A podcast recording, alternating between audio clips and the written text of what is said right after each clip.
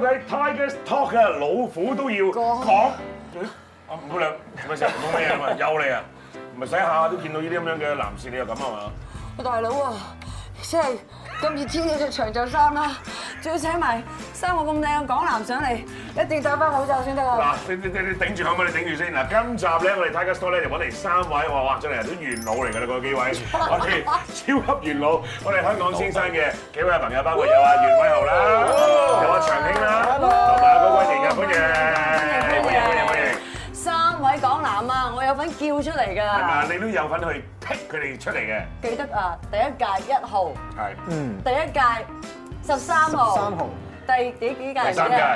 七號。咁緊要真係記得啊嘅好難忘啊！自己見到你三個樣咧，就係彷彿就喺度選緊港男嗰陣時，你着泳褲嘅環節啊！唔係，但係講真呢唔好意思個，講呢個講林即或者香港先生啦，我哋叫係香港先 生。我諗啊，五姑娘絕對係代言人嚟㗎啦，即係大家一諗起香港先生，就諗起佢嗰個氧氣罩啊、氧氣筒啊咁樣，係係真係開心嘅，因為當時係未有太多呢啲選美活動，仲要係嗱選美活動女仔都一定有好多啦，係係係咪？係兩幾個電視台都會有啦係，但係你話選男仔咧，真係好少。其實誒有台做咗先嘅，跟住之後就到你我哋呢係係邊又有做啦。咁當然亦都係有先有色啦。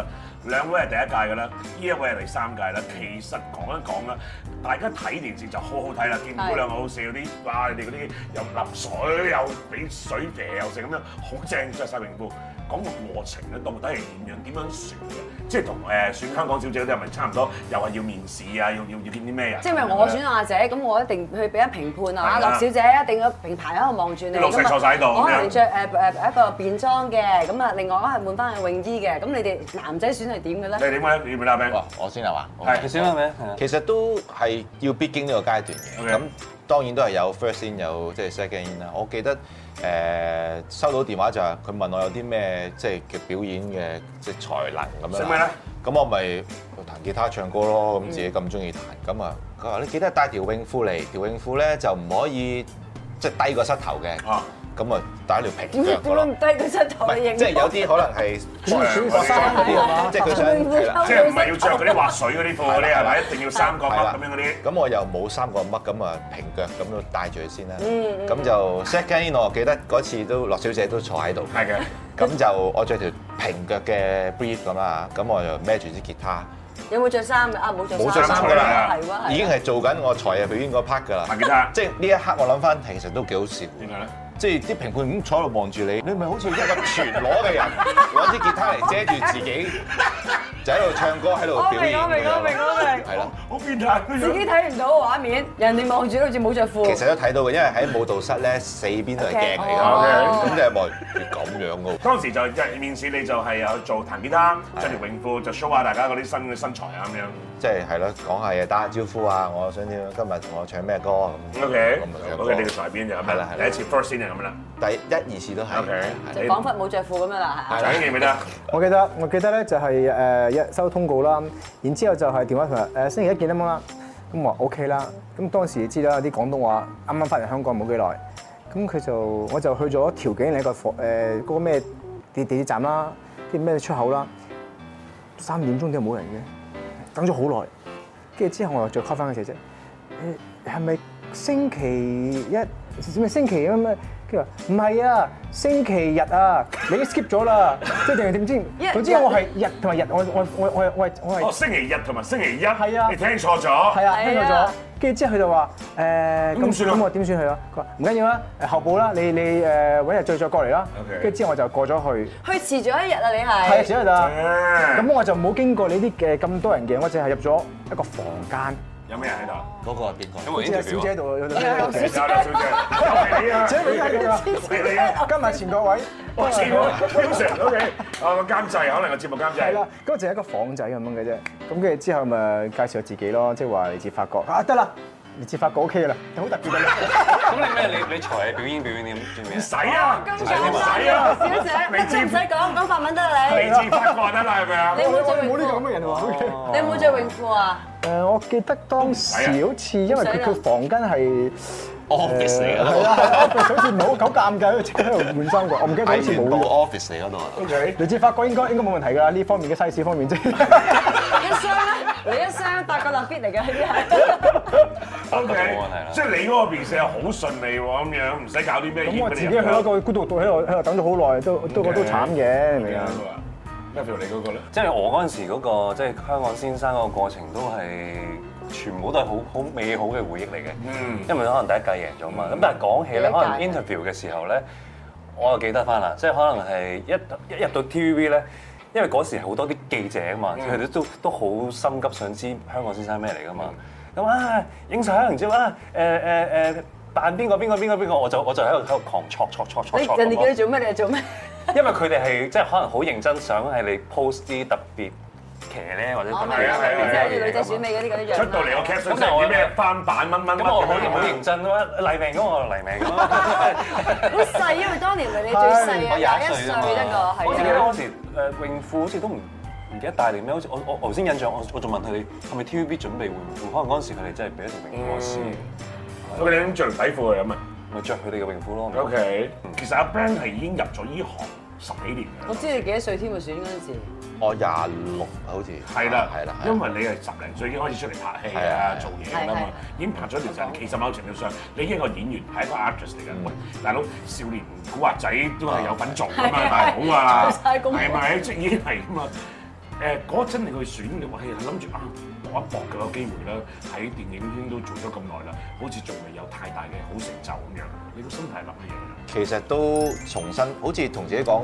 ？restart 洗牌咯，即係俾自己唔好諗翻咁多以前嘅嘢。所以由因為因為年紀好細嗰陣時入行，十十五六歲，其實真係一張白紙。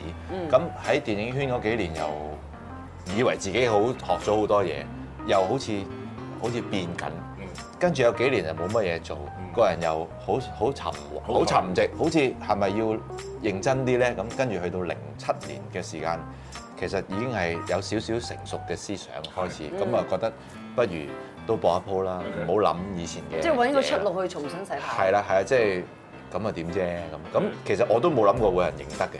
咁但係點知好頭先好似 Matthew Matthew 講一落到嗰廿四座一行，呢個咪維他奶仔咯，嗯 認得佢啦，我就已經唉就全部就已經係追住呢個 topic 嚟講，係啊，有冇壓力咧？調翻轉壓力。冇乜嘅都，因為其實我都係最後一個收電話先知道入入咗圍。第一屆又唔選，第二屆又唔選，去到第三屆先至啊因為頭兩屆我都係其實我仲喺個 gym 嗰度做緊 gym。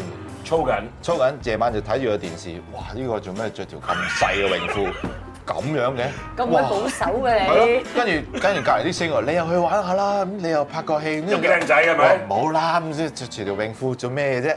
指住高君然你就係。 係啦，就係望住 Matthew 啦。跟住第二屆到阿發啦細佬啦係，我又得喎，咁又幾好玩。跟住其實自己已經報咗名啦嗰陣時。咪佢又早日睇啦，又未未夠 Rocky 大隻喎，但係又大隻過高君怡喎，再等多一年先。應該 OK 啦，係咪？OK，嗱喺個選嘅過程就大家睇到係好好睇嘅一個綜藝節目啦，嗯即係非常之出色。嗰陣個 setting 我見到係其實幾抌本做嘅，即係成個舞台設計啊。噴晒水宣傳啊！啊！好大 dạ. 靚家啊真係好靚入去嘅場嗰啲嗰幾一百個女孩子啊，全部盛裝啊，大家好似睇一個係一個波咁樣嘅，係做做係咗得好嘅。五姑娘你講講，你都做咗幾屆嘅誒評判啊係啦叫你去做嘅時候，你都諗住啊喺度玩啊睇下，但係你覺得個 show 入真係幾好睇。啊嗱，第一屆講真啊，我諗第一屆做評判，因為第一次好似參加一個男性嘅選美，對我嚟講好新嗯鮮。啊，究竟係點樣做法咧？究竟點去評咧？淨係知有幾多個男仔參加，所以我見到個 setting 嗰陣時，我好震撼嗯嘅。咁當見到男仔出嚟嗰陣時候，我我諗當時係我哋誒演員一班女演員啊或者藝員咧去做評判咧，都有啲害羞嘅其實。咁但係咪真心尖叫嘅？真係尖叫嘅嗰啲係開。頭大家都會忍住嘅，因 為大佬第一話晒都係係啦演員明有星包嚟㗎嘛袱，好多好多女 artist 有好多包袱㗎嘛，係可能平時好 wow 嘅，但係去到望住，嗯幾好 咁樣，嗱好多死頂㗎嚇，有好多死頂㗎，忍住嘅，勒住㗎。咁當時就見到你哋出嚟着泳褲出嚟嗰陣時候，但係我哋已經見一號最細個高君然喎，嗯出嚟嗰時都冇乜嘢嘅都，嗯，跟住幾個出嚟嗰時，哇有啲人開始做呢個動作，嗰啲哇！喂，好觸電咁樣，啲水都有電咁樣，所以變咗其實個氣氛就係咁嚟法咁啦。呢個嘢係講真，你當時你一路帶去㗎呢嘛個我唔知第幾屆自己帶去㗎，咦？唔知 Dạ, 第幾知屆啊？，OK 喎。你知唔知真係古仔係我喺屋企拎翻嚟嘅咩？佢真係法國人真係好傻豬嚟嘅真係。純即品。係啊觀眾都係女觀眾就會令到嗰個更加係啊其實我唔知你哋會唔會驚啊？咁個 show 入面邊一場邊一幕嗱，講緊個比賽啦，就係大家睇住啦，哇好多靚女，大家又叫晒咁樣啦，好開心啦。講講邊一場邊一幕，你自己到到而家都好記得。誒，啊我記得 Wilson 問我監製問我，嗱你有啲咩嗱法文都一定要法文㗎啦，不過法文好似爭少少，加啲乜嘢？誒、唱歌，唱歌 OK 啦，加埋唱歌，但係再加啲咩啊？加啲乜嘢？咁我淨係識踩 roller 喎。除咗 O K O K，跟住啊跟住之後咧，但係個台咧又唔係好大喎。跟住之後嗰日咧，佢哋啱啱濕身嗰個環節一出到嚟啊哦有嘛啲，水哇！其實我邊唱歌邊跣緊，所以誒。但全部冇冇冇事冇事冇事冇事。冇事，不過我又甩咗啲誒對白啦，即係鬼嗰啲嗰啲知嗰啲係咩？啦你想講法但我又文識？sorry 喎，咁蠢真係，哦 sorry sorry 好似。你你唔 say sorry，冇人知道你講錯法喂文。，咁就可愛啊嘛，呢樣嘢咪可愛咯。所以佢出場嗰陣時，佢做咩？啲人都叫癲咗 又係哎。呀，但係點解贏唔到就係入錯咗組咯，激死我嘅！阿 Ben 阿 Ben 最最難忘一幕，最難忘啊！難忘係其實其實成個 show 係係好震撼嘅，即係頭先講嘅氣氛啊嗰樣係係嘢，因為特別係我哋由即係 training 一路誒、呃去到正式嗰晚踩台，其實已經望過晒啲環境，要走好多次。係咁當時係淨係得啲 crew 喺度嘅啫。咁開始喺後台裝啊，哇啲嘉賓入嚟啦，好多跟住開始音樂起啦，嘟嘟嘟嘟嘟嘟咁啦。個音樂你記 得係跟住跟住一行出去就，你淨係聽到成個廠就係好高頻嘅尖叫聲，嗱，第一屆同第三屆嘅分別啦。係咪啊？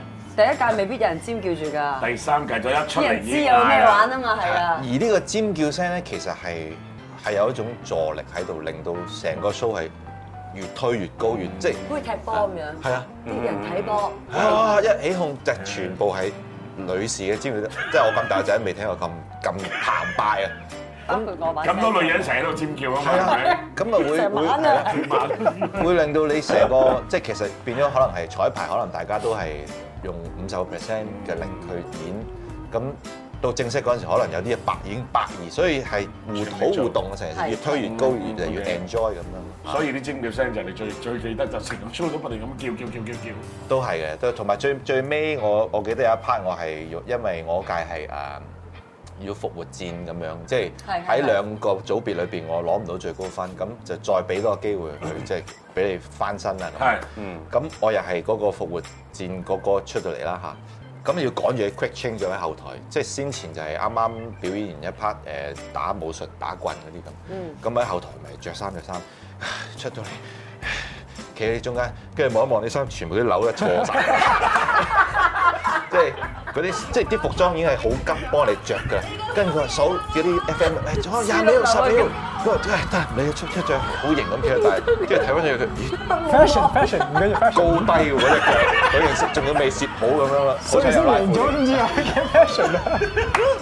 即係呢啲即係幾得意嘅啲相啊，後尾攞咗獎啲相，全部啲衫都係 仲未，係啦，就係咁樣啦，係啦。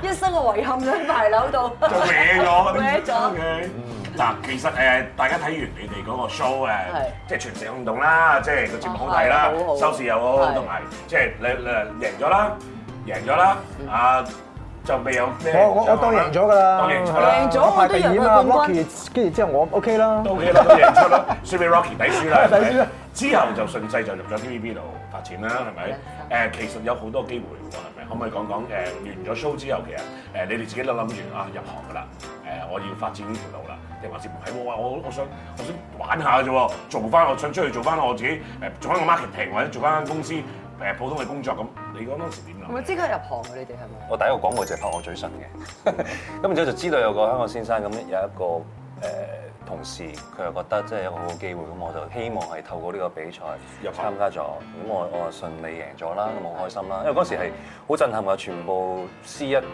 頭版都係啊係啊係啊係都係佢嗰我贏屆佢係一號同埋最年輕咧，係啊佢一出場嗰陣時咧，即係大膽啲講翻，係人都知嗰日佢贏㗎啦，係啦，唔知然之後第二日啊，Wilson 就帶我去蘭桂坊蒲啦。 咦？但係我但係我係唔識噶嘛，成日我都未但係未冇未叫埋玩我啊過，好多女仔哇！一生一生人見到咁多女過過嚟喎，哇咁啊就係嗰次啫，跟住就冇唔識啦，咯。如果一次嘅啫喎，係啊咪？太細個啦用晒 quota 啦，又係因為真係太真係太細個啦。咁但係之後就入嚟咗之後拍劇啊、拍節目啊，係啊，但係真係一張白紙咁，所以好多嘢真係會唔識去嗯去 handle 嘅，即咁你係哋真係細個咧，係咧咁學嘅係應該嘅，係啊咁長兄，但係就之後你唔翻翻去揾翻啲同事做嘢啦喎。翻咗去唔啦知點解咁。有啦，你走咗㗎。我翻咗去㗎，因為我係參加香港香港先生啫嘛，跟住之後我哋嘅合同仲未簽㗎嘛，咁跟住之後我就翻咗去我公司，跟住之後先至收到公司話炒你啦 TVB 話唔係唔係 TVB 唔係話 TVB 喺佢公司炒佢誒誒想簽我做誒誒藝人啦，咁我同翻我個上司講，佢話喂呢個機會係即係好難得嘅喎，因為唔係好多途徑就可以做演員啦。咁嗰個 嗰個係一個鬼法國人嚟嘅，咁但係佢都知呢啲嘢，因為佢住咗好耐喺香港。嗯哼佢話你去啦，因為佢我同佢都好好即係誒、呃玩玩得嘅，佢開心請到我，因為我我成日都去周圍飛啊，咁唔知點做嘢都可以。呢間公司我唔走嘅話都 OK 嘅，本來老實咁講，我諗你好好開心咁我諗你，咁我諗 係你你，我諗你間公司入面你都唔係好重要嘅啫。啊，我諗唔係即係你明唔明啊？可能選完之後你你哎快走唔好啦啊，佢走咯。阻住我溝啲其女同事。實佢想炒你好耐㗎啦。你食晒我啲燒賣。所以你話佢走咗，細路仔嚟佢㗎同，事係成日擁埋佢度，個老細咪揸晒佢型。憎到你死啊！唔你係唔唔係知。，係佢話你可以一邊做一一邊做 TVB 一邊誒做呢間公司嘅。咁都得？你間公司做乜嘢㗎？你我係介紹我去做 啊！你間咩嚟嘅夜總會嚟？高咩？好開心㗎，不過最後咧 真係夜總會，氣逼唔 spend 係做童裝嘅 OK 做童裝嘅 OK。咁跟住之後，不過你知啦，一翻公司嘅時間比較誒顛倒啦，stand by 你唔知幾時可以誒喺 office 㗎嘛。咁啊無時無刻就話啊要要翻嚟公司啦，咁啊我就我就離開咗。咁初初咧公嗰個老老上司都 OK 嘅，但係去到差唔多一個禮拜兩個禮拜咁樣咧，佢話。上好似都唔好掂喎，因為啲同事真係成日都揾唔到你喎。咁我話係啊，咁我應該都要交代而家一啦咁我又選擇咗去即係全職 TVB 啦。嗯但係嗰陣時真係誒啲機會係非常之好，即係公司小姐佢哋都好錫我，俾好嗯多機會我。我第一套戲就係拍咗呢個《匯通天下》，做阿古裝喎郭善妮嘅男朋友同阿陳豪有 show 爭啊，係啊。嗯你話啊即係好似我哋喺外國睇誒睇呢啲電視 TVB 劇劇集嘅時候，今次我做到，仲要郭善妮，我成日睇到，哇，好靚郭善妮，郭善妮真係好靚嘅。係。係。我做咗男朋友，有嘴嘴戲，哇！哇！你幾多浪漫仲發揮下我啲 French 水水氣咁樣，我一實踐你嘅 French kiss 古裝係咪啊？古裝係啊，幸運到古裝有個 그 French kiss 添啊，仲係要係啊係咪咯？，黐須喎，你我記得係嘛？係啊，超都係甩啊。晒啦，已經喺郭善妮嗰度啦，幾恐怖你睇下。舐晒過去㗎啦，係咪？冇後悔放低晒啲燒賣啊！冇冇會喎，配合開心。係啊，咁所以誒機會真係好多好多機會嘅。不過當時我是即係坦白講，我係未 ready 嘅，廣東話未 ready。誒，我訓練班都冇上過，我好多記得好多嘅香港先生都有上訓練班嘅。我係一嚟就已經我我去木誒誒橫店拍啦， 所以誒效果都 OK，係。因為配咗我音。 嗰個係嗰陣袁偉豪嗰把聲，可能就係我就係問緊下，俾佢拍古裝，佢點樣噏對白咧？ 네.配咗音音。係除除咗不過成仲 man 啊，盡仲成。仲 man 真係哦咁把聲仲 man 嘅仲 man，所以我覺得哇呢套戲，如果大家有機會機會睇嘅話，你會覺得呢個嘅黃長英好有型嘅。你放心，我一定會追翻嚟睇嘅。好啊唔該你一定好放鬆嚟咗佢配音噶嘛。但係重唔重要啊？角色即係有冇？係我配喎，我知唔係佢我知邊我係做咗幾多場啊？一幕咁樣定咩㗎？嚇有幾集戲咁樣定咩㗎？又係啊都都都主㗎，緊要主係啊，啊，成個頭片嘅主題曲都有我㗎。有 kiss 嘅，啲主題曲有你啊！咁威水啊！你兩幾開心？呢個佢係一個細路仔嚟嘅係啊，最覺得係係主題唔係咁，主題曲入面有佢嘅話都係好重要㗎啦，係咪啊？重一個要主㗎。曲入面嘅片入面主題有片入面有佢啊！好想有我 poster，神都有啦，係啊，喂，咁真係好難㗎即喂！係尖咗個數啊！我知點解高君然贏啦咁樣。喂，咁講真喎，真係你話到 poster 之後，你真係威水，你知唔知幾多威演水員㗎？幾多演員捱咗幾耐都仲未有機會可以上到 poster？係係啊，阿阿阿 Bang 個發展又係咪有佢咁相信咧？咁啊，我記得選完香港先生之後，第一個任務就係去湖南啦，要做一個叫舞動奇蹟嘅嗯嘅節目啦，嗯第一屆嘅舞動奇蹟。長興都係啦咁啊，同我請啦。咁啊，又膽粗粗又執咗啲行李，咁啊去咗湖南六個禮拜啦。咁我記得我係零八年就拍第一套劇㗎啦，已經，即係入入入咗 TVB 半年到就第一套劇就同啊歐陽 Bobby 即係歐陽振華拍㗎啦。咁嗯即係當日嘅組合都係今日我哋一啲嘅即係戰友啦，有羅仲謙啦，有啊維維啦、浩信啦嚇、我啦，咁咁其實呢個都係我哋呢十幾年一齊喺公司發展，咁呢套劇叫做。尖子攻略係啦，咁啊有誒鄧瑞文啦，但係舞動奇蹟呢一個嘅旅程係咪真係好金嘅？講起男仔先啦，咁嗰陣時咧就知道有 band 啦、好兄弟啦，跟住之後有嘉樂啦，咁仲有咁知道仲有天華咧，佢知道輸啊，即係我哋我哋我哋我哋我哋點落嚟咧，應該都會輸俾天華，一定係即係贏嗰個啦冇到可能啦係。但係我哋都會發揮嘅。之後我條腰本來本來本來三十二寸我變記得咗三我十寸記嘅，真得係你係真係跳得幾好嘅，講真。真係係好好噶嗰陣時。 而家而家而家因為你呢年而家生疏咗啫，而家。唔係同埋本身長興佢係你知佢一笑佢就已經係型嗰對底眼已經電死係你啊哇，電死你嗰啲咁佢喺個 facial expression 嗰度佢表達到好多，咁呢個都係其中一個跳舞好需要做，我就調翻轉係係唔知做緊乜，但係你個底係點樣嘅咧？我個底咪好跳大隻舞㗎嘛跳。舞個底係啊，嗰陣時啱啱香港先收到好大隻喐唔到，唔識嘅，你係零識跳舞啊？唔完全唔識嘅。 OK 咁都係嗰個月就係其實係每日都十個鐘八個鐘，食完早餐就去誒誒舞蹈室就拉筋排舞。今個禮拜嗰三隻舞做晒佢，完咗記抹咗係佢，係係係啦，係記住。記好難記喎，完幾本咗舞啊抹晒佢抹咗佢，下個禮拜新嘅繼續舞嚟，係啊咁樣。但係我睇電視見到你哋嗰啲即係過咗關啊，或者可能有啲誒被摟咗，又攬頭攬腳又喊啊又剩啊，嗰啲係真心眼淚定係咩嚟真係喊㗎真事嘢嚟嘅。真係喊嘢忍唔住嘅，有時即係尤其是我自己都比較眼淺嘅人啦，即係但係就算唔係我輸啊，隔離嗰個輸我都喊啊， 即係所以係真係因為佢哋講啲對白咧，即係話你。因為我哋大家知道係幾辛苦嘅，朝頭早起身，嗰個房又冇冷氣嘅喎，即係咁誒衰誒，大家喺度咁樣練練練練練，真係係係係付出嘅喎，唔練得唔好又俾人俾人俾人話，俾人同埋自己都誒出誒出彩都唔係唔靚啦，咁所以大家都好俾心機去做，咁輸咗。都係爭好少嘅分數，但係都要接受呢、個，仲要輸咗之後真係嗰個人係翻去噶嘛，即係要走噶嘛，要離開噶嘛。因為我自己都係參加過舞動奇蹟嘅，咁啊得你哋參加過冇啫參加嘛。過，係嗰啲冇嘅。仲有佢係啊，所好嘢以嗰、個嗰個感覺咧，你話誒，譬如一隊一 pair pair，我哋譬如成隊香港香港上去比賽嘅，譬如邊一隊自己譬如抽去嘅話，大家都會攬住喊㗎。咁你個 partner 當時係邊個？江華。江華唔係啊，冇同江華。如果佢跳得，我同佢跳啊，跳 tango 跳，哇跳幾個禮拜一咁定你個要。 partner 係邊個？係關禮傑哥哥。哦。啊講嘢真係信報紙講啲嘢㗎咩？你係咪？我問下係咪佢咯？係啊跟住就係關你係啊哋跳成點先？講講嗰個成績如何？個成績啊，哇！我真係感恩啊係啊，我捱到第一集就。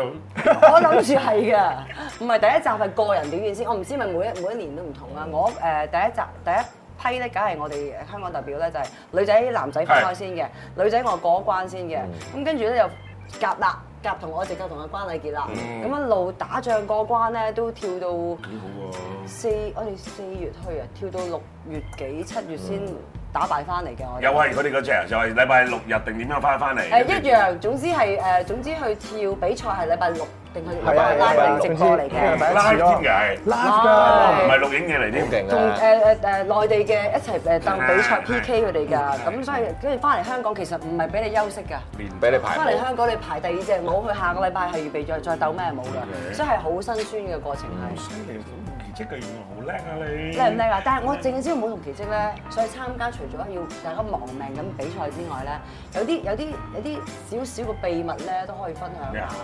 其實大家咧即係好辛苦嘅，你哋好似你哋當年你哋嗰屆啊。係咪好辛苦？去嗰陣時候，內地啲人表演，內地咧又多啲啲藝人咧，比賽啲藝人咧就可能多本地佢哋當年關注哎啊，照顧多啲。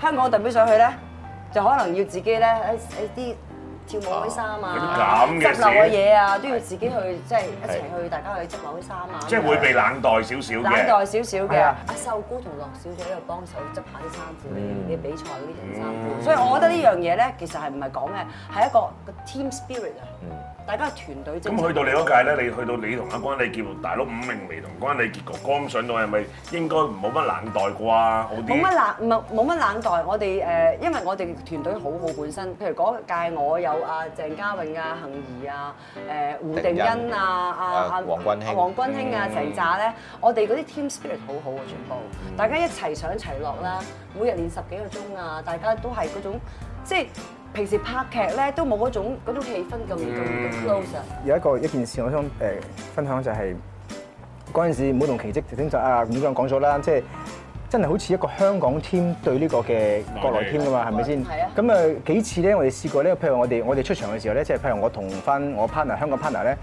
後邊嗰個嘅可能我哋嘅 dancer 全部都都已經好 professional，但係咧係係我哋人少啊，我哋咧跳嘅時候咧就可能三三四個後邊嘅 dance couple dancer，跟住有幾幾個發泡膠嘅嘅嘅 boss，佢哋嘅時候咧出場嘅時候你咧。 dancer 好多喎，乜都哇啊， dancer 多到咧，跟住之後成好多製個作。不過咧，呢個好明顯就係有分別啦。但係咧，我開心就係因為之後咧，就中間嘅位置嗰個比賽咧就要調轉啦。香港嘅 artist 同內地你一個個內地嘅人組合我哦嗰陣時知邊個？嗰陣時佢仲係一個嘅普通演員啦。佢而家佢叫前前攬啊，秦南長攬啊。而家而家佢係去到咩？哦佢嗰陣時拍秦南㗎，我同拍住佢哦嘅，但係嗰陣時佢都亦都嘢拍㗎啦。誒、所以咧，每次我排舞嘅時候咧，我就自己排，我當佢喺度，因為佢自佢唔喺度。咁跟住之後，佢又對佢喺係開工嘅因為佢又係開緊工嘅。係咁佢又啊，省先對不起啊，誒咩禮啊，我話沒關係啦，幾犀利啊去我覺得慢沒事你慢慢慢慢拍戲。出面之後，你不要忘記我。 佢真係唔打錯嘅真係。不過每日位置喎，即係啦，呢個好開心嘅欄目。但係我覺得嗰陣時個嘅誒誒湖南衞視嗰邊嗰啲人咧，嗰個嘅好似總經理都幾中意我嗰陣時嘅。嗯咁佢就話：啊，陳先，有咩有機會你跟我們普通話 同我一齊一齊簽啊？即係跟住之後你咧出。講翻講翻普通話，我冇聽講緊普通話繼續普通話唔係佢係好似話有咩有興趣，即係跟我們一起誒，即係發展啊，發展。跟住之後我就望小姐，佢就話： 是，他是我 的。小姐有冇有冇印象啊？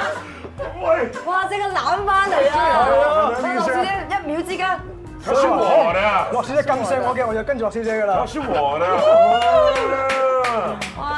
甜到冧啊！真咁幾係。好喎！即係原來都有好多人嘅賞識啦，係咪？係啊，都開心嘅，開心啊嘅，即係所以就誒，不過真係誒，我哋我同阿阿前兩個之後，哇嗰啲服裝靚到咧，誒所有燈光啊 dancer 多到咧，好似即係拍緊嗰啲叫做嗰啲歌舞劇咁樣 嘅。不過呃咧誒冇部就爭啲啦，因為始終咧演佢員佢佢小牌啊有你哋小牌，咁我哋就輸咗啦。嗯呢個係誒我哋即係 TVB 喺個同佢哋電視台合作嘅時候係有傾過呢個問題即嘅，係已經知㗎啦。係係一路協調緊嘅。其實咁所以第二屆嘅時候，即係啲排場啊嗰樣嘢會越嚟越好，平均啲真係希望可以一個好平均嘅一個 show，就而唔係分到可能香港就得三個 dancer，佢哋就卅哇個咁樣係啦，即係咁。咁呢個始終都係合作。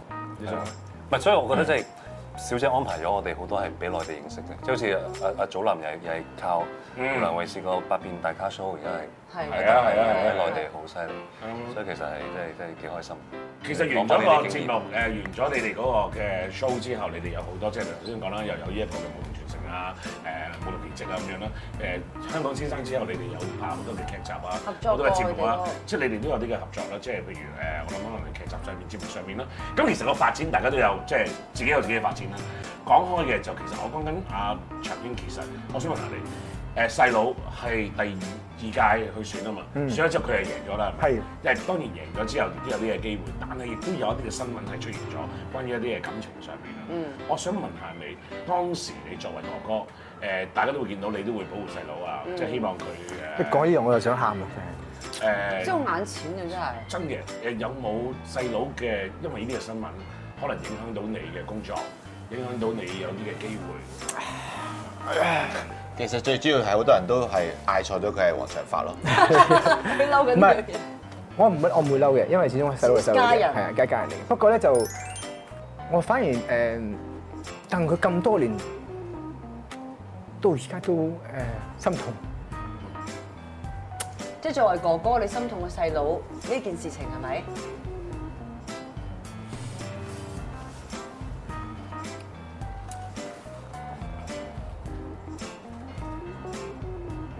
推啖大氣，主要就係嗰陣時個打擊係比較大嘅，咁即係之後就對你嘅打擊係乜嘢咧？即係佢嘅對我冇乜所謂啦，打唔打我咪，我一定我一定係誒唔會停嘅，我一定揾揾揾路行嘅。但係佢咧就我諗係香港人或者人啦，對佢感覺，去到而家佢都有時都好好驚人驚人哋嘅個眼神望住佢。即係認得我話唉佢我話。放棄啦！我話咁多年啦，同埋人哋都知道你而家有個咁靚嘅老婆，咁咁乖，即係其實喺你嘅心目中，你好知道你嘅細佬其實佢係一個好純嘅男仔，佢根本就好純。可能啲觀眾唔明白成件事件，就覺得佢做一個即係一個一個一個壞壞壞壞人嘅身身份。其實成件事嘅處理根本就係一個好天真嘅小孩子。你做哥哥又夾話唔到俾佢聽，但係發雖生然咁我嘅雖然事，我我有我有話話佢，我話誒，如果如果人哋誒誒當時唔知咁多咁啲咩咩三奶啊，唔知咩咩咩二奶啊，淨係知道佢大過你，咁佢有個小朋友都好似唔係咁好啦，即係誒呃你揾翻一個嘅後生過你，又冇小朋友，自己整翻個小朋友仲好啦，係咪先？接翻自己嘅家庭。咁佢話佢佢真係對佢好好，佢好錫佢。佢喺香港啱啱佢嗰陣時佢啱啱嚟香港嘅啫嘛，誒細佬都唔係好好耐。咁佢本身都唔想唔想嚟嘅，係因為我哋一家人搬咗嚟翻翻嚟香港。咁佢又佢好似逼佢翻翻嚟。咁佢話啊我唔中意香港，我唔我唔覺得香港好似啱我啦。但係咁點知就識咗呢個女仔。咁誒點解我同埋我我我俾佢參加香港先生咧？因為香港先生咧，我覺得你咁唔熟悉嘅環境。香港先生呢三個月咧，你會識好多朋友啦，誒公司會俾你好多機會你，等你去誒成熟啲啊自個人。信啦嗰句。真係好好，呢、個呢、個呢、個香港人訓練係好好嘅。咁但係之後就識咗呢個嘅呢個女仔啦，女呢、個呢、個呢、個呢、個女人啦，咁誒、都有少少利用咗佢嘅，我相信。咁誒、i n a way 即係 for 佢佢啲某啲嘅一啲嘅 purpose 啦，但係誒咁佢又太天真，以為真係有個真嘅愛情。咁跟住之後，因為點解咁咧？因為有好多報道嘅時候，佢都唔知道，咁點解點解出咗鏡嘅？咁好明顯，因為有，因為因為因為因為有有啲識人先至夾到記者噶嘛，係咪先明？咁佢嗰陣時佢唔識做呢啲噶嘛，有冇因為細佬呢一啲嘅即係叫做負面少少嘅新聞咧，你其實影響到黃長興喺娛樂圈喺工作上面嗰、個嗰、個行嘅路啊，會可能啲難行咗，或者可能甚至乎因為咁樣少咗啲機會啦。咁一定有啲啲係啊嘅。不過嗰陣時其實我講真，我嘅廣東我都未咁咁咁咁 perfect 嘅。咁如果誒嗰陣時誒嗰個嘅誒劇係越嚟越多氣氛各樣嘢，但係我自己都覺得係係應該要 slow down 少少，因為我 pick up 唔到我廣嗯東話。即係如果冇呢件事嘅話，咁我都想即係慢慢嚟嘅。但係咁嗰個令到我急急要停啫，急急 break 啫係咪？嗯 timing 嘅問題係咪好多嘢都係？有機會係啊有機會我諗阿阿阿高君瑩都有啲 timing 上面，你都有誒、呃可能 track 過嘅。其實早幾年前我發覺，咦都幾好㗎，即係高君瑩，我相信如果繼續行落去嘅話係，肯定係即係哎誒我諗喺 TVB 上面或者喺出面嘅，即係大家人睇到啊，即係人哋電視觀眾會睇到啊，高君瑩應該嗰條路係應該繼續行落去就係咯，跟住之後二線一線直頭做做 main 做主角，應該係咁樣㗎。但係你選擇咗一段時間係離開咗呢個工作嘅地方，點解嘅咧？因為其實可能我一入行嗰個 point 係有啲高嘅，其實哦，即係嗰個一嚟嗰個嘅大家個注意度係咪係啊？一嚟注意到，二嚟我自己俾自己 expectation 又高，而我自己誒個、經驗又少。咁但係我自己係即係一個唔認輸嘅人嚟嘅。咁誒、呃其實公司俾好多機會我。係咁咯，啊誒，我亦都係誒，因為可能拍咗一套古裝劇《幕後大老爺》，嗰陣時同阿媽明。咁嗰套劇就其實真係好困難，咩事啊？因為嗰套劇係男男二，其實係差唔多並並男一男二嘅，同埋個因為未拍過古裝嘛，咁啲誒對白啊，啲嗯啲難行位啊、手位啊點樣擺，其實真係唔我嗰陣時真係真係攬住啲劇本瞓覺，我自己盡咗力。好大咁同壓力係啊，啊新入行咧又好大壓力。咁同埋有時即係會睇睇通告嘅時候，會聽到啲人啊，今晚同高君燕啊，一定 over 啦。咁啊，即係我自己哦因為你驚我哋會成 NG 啊，或者可能做得唔夠好啊，新咁人啊，係因為啦就新會人有呢啲好啲人，呢啲好啲人。係啊。咁啊拍咗呢套，聲其音實即即係可能啲監製就唔係咁敢用住嘅。哦，咁啊，我自己都知道嘅。跟住咧，咁啊，跟住就呃就真係少咗好多演出真係少咗嘅。咁可能佢哋都係想慢慢俾翻機會。咁啊，我自己就可能個 focus 就可能誒、呃都會個個心理壓力都會係都大噶嘛。開始有啲唔開心啦因為我出街咁啊，全部香港人都都認識。咁但係我我亦都想自己每年有個進步。嗯咁、確實臨呢個幾年係係誒少咗進步嘅。即係由男二可能突然之間變到可能做到又係男主角個細佬啊，突然之間嗰啲即係客串啊係啦客串啊，係啦，有有一套拍拍下都咩㗎？陰聲真一係 套就係之後佢哋想誒阿阿阿 Jess 想俾機機會我嘅，有一個角色係要強姦阿高玲，但係都佢知道 知道呢個角色係喺香港個注目度好高噶嘛，咁但係我都我都我都我都做唔到啦。最後出嚟好似幾秒嘅樣，但係誒嗰個嗰個嗰個 noise 係大我嘅，係點我會哋個咁樣網啊，得幾秒嘅，一拍拍喺度啊啊啊，跟住之後就就已經完啦影咗月亮㗎啦。咁我都想嘗試噶嘛，係咪先？都之後咧誒。其實臨尾最尾嗰決年定走嗰個，因為一定有呢個原因嘅，我唔受重用嘅，我覺得我自己唔係，我其實唔係，反而反而唔係喎，因為臨尾嗰年其實即係誒阿樂小姐啊、高層啊，佢哋都叫我傾好多次，都希望我留低，因為臨尾我做咗個世界盃都做得幾好嘅，咁啊希望誒、因為我仲年輕啊嘛，咁希望我留低。我其實我佢佢公司俾我 offer 都非常好嘅，咁只係我就覺得我自己三十歲，我希望趁呢個時間去搏一搏。因為我自己都都好中意搏，你見我參加親都係第一屆嘅。我嗰時喺加拿大參加一個比賽叫 Sunshine Boys，又係第一屆。咁我覺得誒、我我我我二十歲到三十歲呢、個呢、個呢、個 timing 已經做咗啦。咁我到三十歲之後，我希望可以去搏。幾位入面，我諗阿 Ben 就喺 TVB 嗰個發展，我諗大家會睇到係嗯非常唔錯啦，嗯即係係無論係劇集啊、角色啊、攞獎項啊等等，大家都會見到啊，原來呢幾年嗰個嘅進步非常之機會會多咗好多啦。誒，你你自己點樣睇翻過去呢幾年誒，其實自己嗰個嘅進步，自己嗰個嘅發展？好感恩咯，好感恩咯，即係誒、呃即係過程一定係有有辛酸或者有辛苦，但係呢一刻諗翻其實誒、呃即係如果你話開始有獎項提名啦，或者去參加啲即係馬來西亞、新加坡嗰啲嘅嘅嘅 show 嘅時間，其實係呢五年嘅事啊，呢五六年嘅事。嗯咁回想翻喺呢五六年，即係一五年、一四年，其實嗰幾年係埋頭苦幹嘅啫，嗯，不斷咁做，係不斷咁做。眯埋眼咁做。係啊係啊，我記得有一年直頭係我同馬明係成年都見住佢，點解？拍完一套劇同佢就執包袱就過隔離廠，就第二套劇就開成日一工，齊開，成年都同佢一齊嗯拍嗯拍拍嘢嘅，咁其實就係累積咯。咁喺嗰個階段，其實亦都冇咁多時間俾自己去思考咁多。係機會嚟到公司俾你做，咁其實我都係希望每個月可以叫做維持到我嘅生活啦。咁我咪做咯，一路做一路去尋找去做。咁當中都有啲開心同唔開心嘅啊嗯嚇。咁、開心就係可以一步一步向前，唔開心嘅就係有陣時都會覺得誒、呃好似冇咗自己咁樣。咁但係我又呢一刻你又問翻我，其實呢一行其實係咪真係需要咁憎我嘅自己去去去嚟去做呢個工作咧？我又覺得一時時咯。咁誒、呃幸運啦，即係我只能夠講感恩。咁但係我都誒、呃、覺得自己係個努力係冇白費嘅。因為我幾中意佢喺社交平台咧，佢有時都會打好多嘢。係佢永遠有一句咧，我好中意嘅。你知我想講邊句啊？誒應該都知你講邊句。就係講每一日都要好好咁哦樣，去，係即係做好自己，經營自己，嗯去營運自己。嗯呢個都係你嘅作用嚟嘅。都係嘅。其實誒 呢個其實呢句座右銘係阿阿定欣有一次我哋喺啲 group 度傾偈。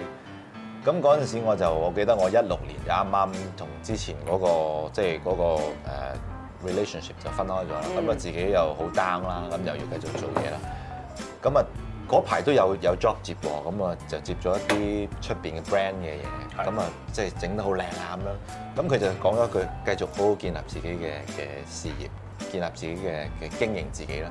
咁我就記住呢樣嘢，就從嗰一天即係嗰一天開始，就喺啲 IG 啊個 hashtag 就 remind 住自己咁。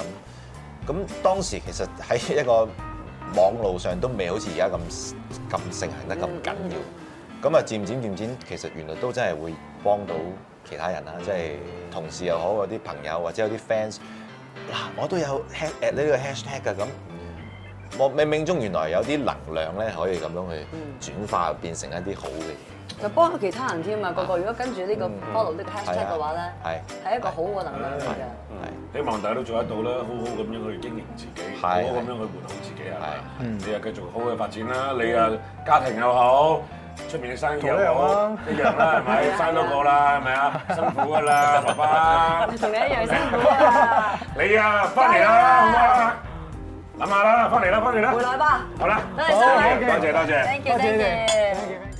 而家咧，而家都中意㗎，平淡翻啲。唔係啦，反而正男中意啲係啊，係宅男得唔得？啊都冇所謂。即即馬國明嗰啲都係你有啲方向嚟㗎啦，係咪？佢啊另類啲。我哋我哋有個 group 咧，就成日都好想介紹女仔俾佢識。其實我覺得陳瑩比較難。嗱，你又唔好講緊你啊！之前嗰個太高咧，我諗嚇窒咗好多男仔。你講你有冇嚇窒咗？之前嗰個，你嚟咯。咁你係咁主動，覺得佢呢個好男仔，咁你點解唔何必俾個機會佢咧？今晚翻去咧要諗好多嘢。唔好咁啦，嗱你哋呢邊有啲問題其啦。實我係咪可以走得啦？嗰個開心到你，好似右手咧好似飛拍翼咁樣咧佢。陳瑩，我覺得你真係中意佢。都話係咯，我都唔知點解你質疑我。